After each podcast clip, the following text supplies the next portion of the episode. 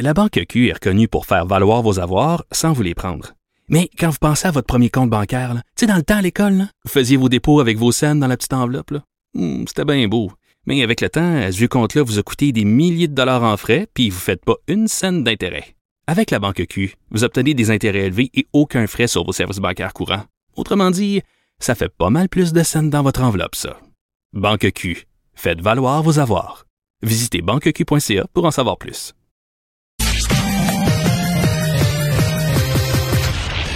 Combiner crédibilité et curiosité. Mario Dumont. Cube Radio.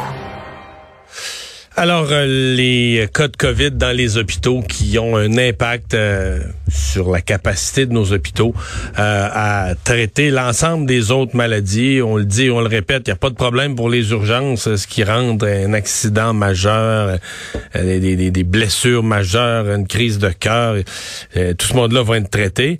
Mais il y a tout ce qui doit être planifié, des, des, tests à venir, des, des cas de, de, d'opérations chirurgie élective. Ben ça, il s'en fait pas beaucoup présentement. On n'a pas le personnel. Le personnel est soit en isolé à cause de la COVID, d'autres sont en maladie, en épuisement. Et puis bon, on a les cas de COVID qui ont bondé les hôpitaux. Eva Villalba est la directrice générale de la coalition Priorité euh, Cancer. bonjour à vous. Bonjour, euh, M. Dumont. Euh, vous êtes inquiète euh, de ce que ces, euh, ces prochaines semaines vont, vont représenter pour les personnes atteintes de cancer?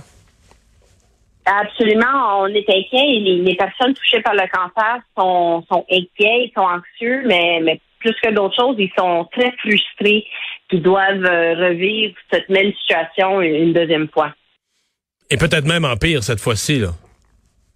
Exactement, parce que la première fois, c'était normal, on savait pas à quoi s'attendre, c'était vraiment nouveau pour tout le monde.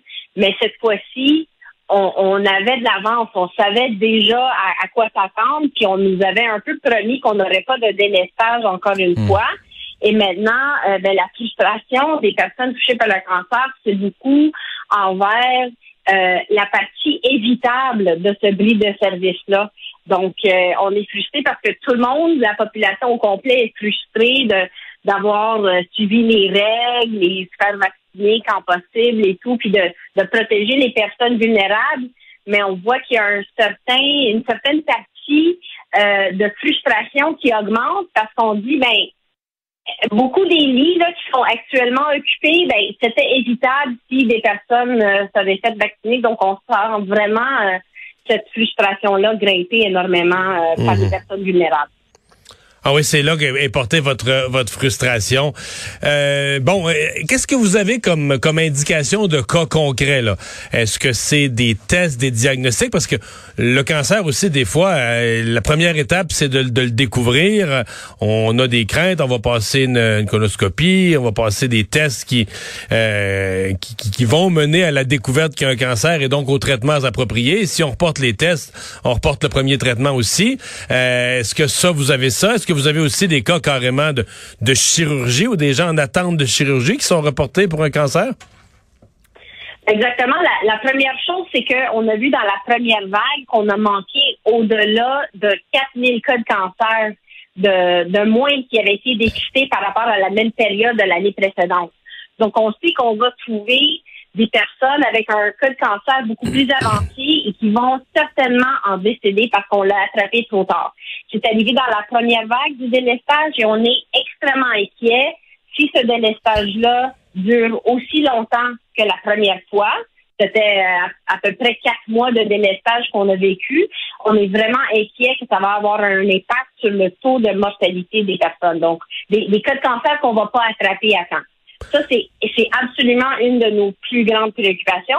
Puis la deuxième, c'est par rapport à actuellement, on voit pas trop de euh, chirurgies qui sont reportées, mais on voit quand même qu'à cause de la capacité réduite, euh, comme vous avez dit en introduction, du système hospitalier à cause de la, des enjeux de main-d'œuvre, ben, il y a des tests d'imagerie qui sont pas faits il y a des tests, des chirurgies ou des suivis euh, qui sont essentiels à s'assurer qu'on traite la personne en temps important. c'est ça qui est affecté actuellement et qui cause énormément d'anxiété pour les personnes atteintes de cancer. Ouais.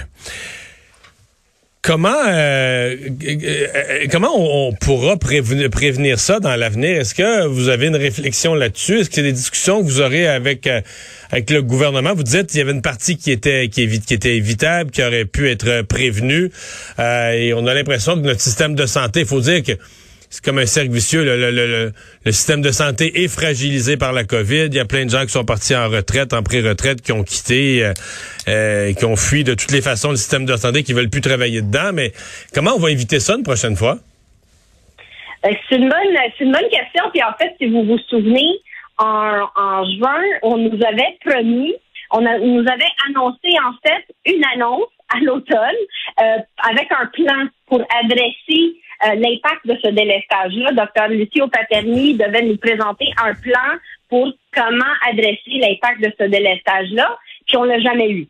Donc, nous, on attend d'avoir, oui, un plan avec des réductions de comptes à la population, puis pour nous rassurer aussi qu'il y a quelque chose qui est fait non seulement pour augmenter la capacité du système puis adresser l'impact du délestage, euh, le premier et maintenant le deuxième, mais aussi de faire en, sorte qu'on a de façon durable un renforcement du système de, la capacité du système de santé pour s'assurer que plus jamais on aura du délestage. On peut pas juste accepter comme société qu'on aura du délestage à chaque fois que ça va mal. Donc, on veut vraiment avoir un plan avec euh, qu'est-ce qu'on fera si jamais on a ce genre d'influence-là encore, que ce soit une pandémie ou d'autres choses.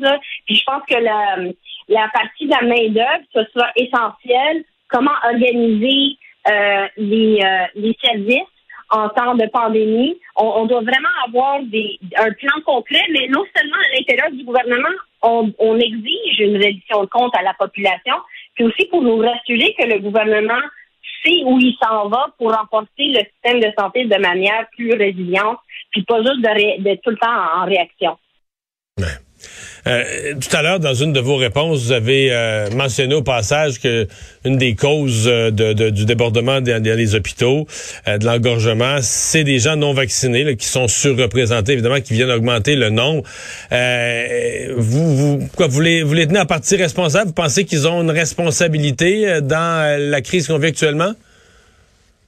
c'est certain que les personnes qui prennent, prennent maintenant le plus de ressources hospitalières qui auraient pu être évitées, c'est les personnes sont non vaccinées. Donc, euh, euh, en fait, ce qu'on demande, puis ce que les personnes touchées par le cancer demandent, c'est c'est pas juste le gouvernement qui vous demande de, vous faire vacciner. Si vous croyez pas dans la COVID, bon, ça vous appartient, mais croyez dans le cancer, croyez dans euh, les, les, problèmes cardiaques, protégez votre, votre voisin, en, vous faisant vacciner, c'est un peu notre message, c'est de dire, mais ben, les gens qui souffrent de délestage, c'est pas les personnes qui ne se sont pas faites vacciner. Ils ont tout fait ce qu'ils avaient à faire, mais ils sont plus vulnérables que la population. Et donc, on, doit les protéger. C'est pas un choix personnel si ça affecte notre voisin ou l'autre. Donc, on, on veut vraiment s'assurer que le maximum de la population qui peut éviter de se trouver dans les hôpitaux. Donc, si on est avec un système affaibli, si on est euh, avec un système euh, affaibli, puis on est plus vulnérable, on on peut pas éviter d'aller à l'hôpital. Mais si vous êtes en, bonne santé et tout ce que ça prend, c'est un vaccin, ben faites-le pour votre voisin. C'est un peu le message parce que oui, c'est un drain sur nos ressources limitées du système de santé, puis ça affecte les autres quand, quand on ne prend pas ces décisions-là. Donc, c'est un peu notre, notre message. On souhaite que le maximum de la population puisse se faire vacciner, pas parce que le gouvernement nous le demande, mais parce que c'est la bonne chose à faire pour, pour toute notre société. Puis ça nous permet de faire le maximum puis donner les services aux, aux personnes les plus vulnérables de notre société.